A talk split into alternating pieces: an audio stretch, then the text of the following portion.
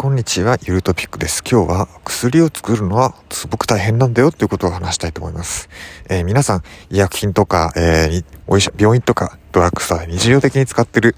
あるいは、えー、何か体の調子が悪くなった時に使ってるかと思います。まあそんなお薬なんですけども、まあ人によってはですね、お薬なんて使いたくないっていうふうな人もいるかもしれないですし、いや、お医者さんからすれば、いやいやなくてはならない、えー、治療の大切な、えー、ツールなんだよ、というふうに、えー、おっしゃってくださってる方もいるかと思います。まあそんなお薬なんですけども、まあ私もですね、臨床試験というものに携わってきた立場から、えー、お話をしたいと思うんですけども、すごく大変なんですよね。もう生半可な気持ちは作ってないです。で、あのー、なんでしょうね。まあ、化粧品と薬の線引きとかいろいろあるかもしれないんですけども、お薬ってのはとにかくですね、あのー、検証というものですかね。検証と安全性。この2つがものすごく大変なのかなというふうに思うんですよね。で、検証と安全性っていうのは、あの、なんでしょうね。えー、っと、新薬の狩人という、まあ、本なんですけども、まあ、そこでも書かれたと思いますけど、あのとにかくお薬というものを、えー、良くしようというものの積み重ねなのかなというふうに、えー、私、ユルトピックは思ってます。えー、まあ、この新薬の狩人という本でも書かれてましたけども、お薬ってやっぱり、まあ、出てきた当初、この世の中に出てきた当初は、アメリカだったのかな？確かその本によればアメリカで最初出てきた時かな？まあ、今で言えばそのなんでしょうね、えっ、ー、と、超有名なのファイザーとかが、多分最初登場したんですかね。まあ、その時に出てきたお薬とかは、あの、おそらくですね、その本によれば大変その質の悪いものだったというふうに、えー、書かれてます。ただそんなお薬も長い歴史を経て、えー、安全性の担保だったり、えー、または検証試験を、えー、きっちり行う法整備がなされたりして、本当に有効であるもの、本当に安全であるものというのが世の中に出されるようになってきてます。で、じゃあその安全性ってのをどういうふうに確かめるかっていうと、まあ、ある一定の期間、えー、その臨床試験というものに、えー、患者さんもしくは被験者の方に参加してもらって、で、それでですね、あのー、長い時間何度も通院してもらったり、えー、して、えー、そして通院してもらったデータを、えー、試験の実施者、えー、まあ、治験で言えば製薬メーカーがデータを集めて、で、その集めたデータを、えー、当局、まあ、日本で言えば、まあ、PMDA と言われる、えー、そういった公正、えっと、なんでしょうね。なんて言ったらいいのかな。公衆衛生じゃないのかな。アメリカだったら FDA ですけども、まあそういった、えー、医薬品の安全性を担う、そういった当局に提出して、えー、そして初めて、そう、あの、まあ第三者、まあ、その PMDA の目線を通して、えー、お薬が安全だと、安全でしかも効果があると、えー、認識、えー、認証されれば初めて、えー、薬事承認されて、えー、お薬が世の中に出てくるというわけなんですね。で、こういうふうな厳しい、えー、茨の道をまさに渡ってお薬っていうのは世の中に出てくる、出てくるわけです。で、そこにはですね、厳しいものであるからこそ、やっぱりお金も、人の労力もすごくかかってるんですよね。まあ、例えば私がやったその仕事の例で言いますと、まあ、えっ、ー、と、わかりやすい言い方するとデータの入力ですか。えデータ入力っていうふうに思われるかもしれないんですけども、あのー、その仕事はですね、確か、えーと、ちょっと古いやり方になっちゃうんですけども、まあ、患者さんのデータを集めてきて患者さんが、えー、通院されてで病院で記録された電子カルテから、えーと、所定なんでしょうねその治験で使われる所定のフォーマットに、え、データを必要なデータを落とし込んで集めてくるわけですけども例えばそれが紙で行われている場合ですねその紙を紙から、まあ、データベースにデータを転記しなきゃいけないんですよね。まあ、今であれば何でしょうね。EDC と呼ばれるエレクトリックデータキャプチャーと呼ばれる、まあ、ウェブ上でそういったデータを集めるフォームもあるんですけども、まあ、そうじゃなくてまだ紙で行われている、えー、試験とかの場合はそのデータを移さなければいけないあるいは EDC というものを使っていても、まあ、とにかくまずカルテからデータをですね、えー、その試験あるいは臨床試験のデータ収集フォームに移さなければいけないんですね。で、そういった時にその転記するのが果たして合ってるかどうか。まあ、データの、患者さんのデータから研究に必要なデータ、臨床試験に必要なデータ、治験に必要なデータを転記するときに正しく転記されてるかということをチェックする作業があるんですよね。まあ、これがですね、地道で、地道というか地味で地道で、そして大変っていう、本当にもうあの画面上のデータと、えー、その元の、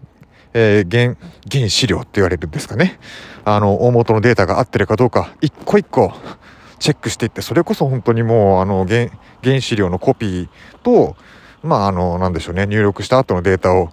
えー、並べて、一個一個チェックペンでチェックをつけていくと、そういった地道な作業が、えー、その臨床試験、あるいは治験の中の一部としてやられてるわけですね。本当にこれ一部です。なので、まあ、こういった、えー、データの入力だけでだけを見てみてもすごくですね労力のかかる作業をしている上に、まあ、例えばこれ被験者が膨大であればあの全ての被験者にのデータに対してこれを作業この業務をするとしたらめちゃくちゃ大変ですよね。でそれをチェックをする人の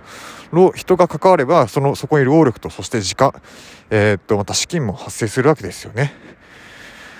なので、えー、すごく大変なんです。で、その他にもですね、えー、試験の計画通りに行われてるかとか、規制に引っかかってないかとか、患者さんの安全性に問題がないかってとこももちろんですよね。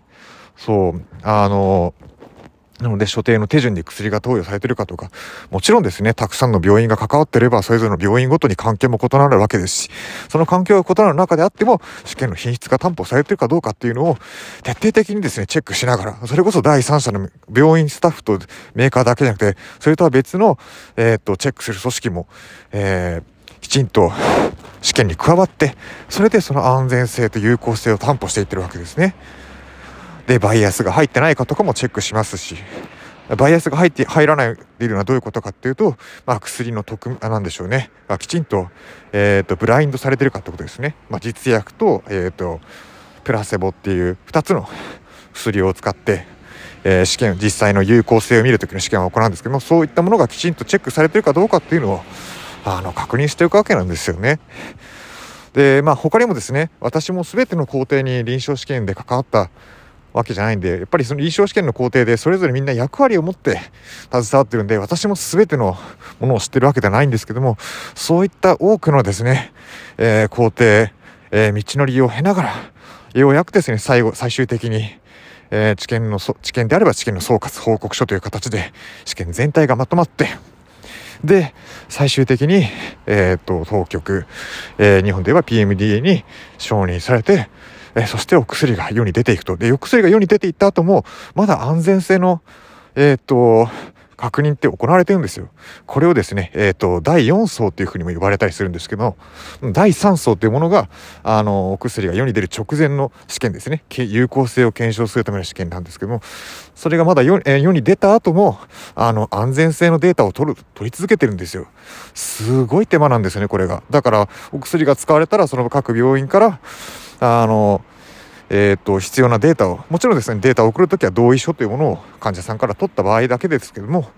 えー、取った場合かな、ちょっと第4層は私も関わってないんでよくわからないんですけども、まあおそらくですね、あの、多分患者さんから同意取った場合じゃないと個人情報なんで、送れ、あの、データを、なんでしょう、メーカーには送れないはずですけども、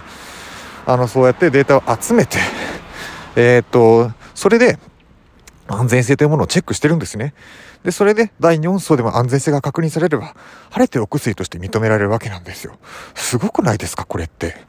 だからこそ、あの、お薬って安心して使えるんですよね。で、まあ、あの、化粧品のこと悪く言うつもりはないですけども、化粧品って別、あの、こういうことされてないんですよね。まあ、そもそもする必要がないんですよね。法規制で定められてないから。で、えー、っと、ユルトピックなりに、その、お薬と化粧品で違いがあるとすれば、ここだと思うんですよね。有効性と安全性を徹底的に検証してるのが、お薬だと思うんですよね。あのーどちらもですね、化学物質であることには変わりないんです。まあ、あの人体の作用、人体の作用の度合いとかも違いあるとは思うんですけども、でも作用といっても別に、その作用してるっていうふうに認識されてるものがあるのがお薬だけであって、まあ、化粧品だって一化学薬品、あの、物質を使われてるので、まあ、言ってしまえば世の中全部ばあの化学物質でできているわけなので、何かしらの作用はあるかもしれないし、あの、まあ、ないかもしれないし、でも、あの、このなんでしょうね。えー、っと、人間社会で、この社会における医薬品ってのは何か、どういうことかっていうと、やっぱりそこの検証、安全性と有効性の検証がきちんとなされてる。そういったところが大きな違いだと思うんですよね。で、そこにはものすごい労力がかかっていて、で、さらには、えー、患者さんを助けるためのお薬、良いお薬を、えー、世の中に出そうという思いを持った人たちの、えー、絶え間ない努力が、そこには、えいつも絶え間ない努力が積み重ねられてるんだなということを、え私はここで声を大きくして言いたいですね。それがあってこそのお薬なんですよ。どのお薬に対してもそういうことってされてるんですよね。今の世の中は。もちろんですね、まあ、あの、こういうふうに規制ができてきたのは過去にですね、まあ何か過ちがあったりして、えっ、ー、と、ちょっと安全性に信頼が揺らいだ時があったからこそ、どんどんどんどんお薬をもっと良くしようということで検証する、検証試験とかそういった規制が、あるいは承認、お薬を承認するという制度が出来上がってきたわけなんです。だからこそですね、今世の中に出ているお薬は本当にですね、えー、多くの人が関わって、良いお薬を作ろうというふうに頑張ってきた、えー、努力と、えー、っと、労力をかけたものの賜物なんですよね。まあ、そういったものが、えー、お薬の裏側にあるっていうことは、を、えっと、認識して知ってほしいなっていうふうに思うと思う限りです。で、それが自あの認識できると、例えば、例えばドラッグストアでお薬を一つ手に取ろうとした時であっても、見え方が変わってくるんじゃないかなというふうに思います。以上ですね、えっ、と、お薬を作るっていうのは大変、お薬を作るっていうのは大変なんだっていうふうなことを今回、ポッドキャスト、音声配信として喋ってみました。えー、皆さんコメント等があれば Twitter でいただけると嬉しいです。では失礼します。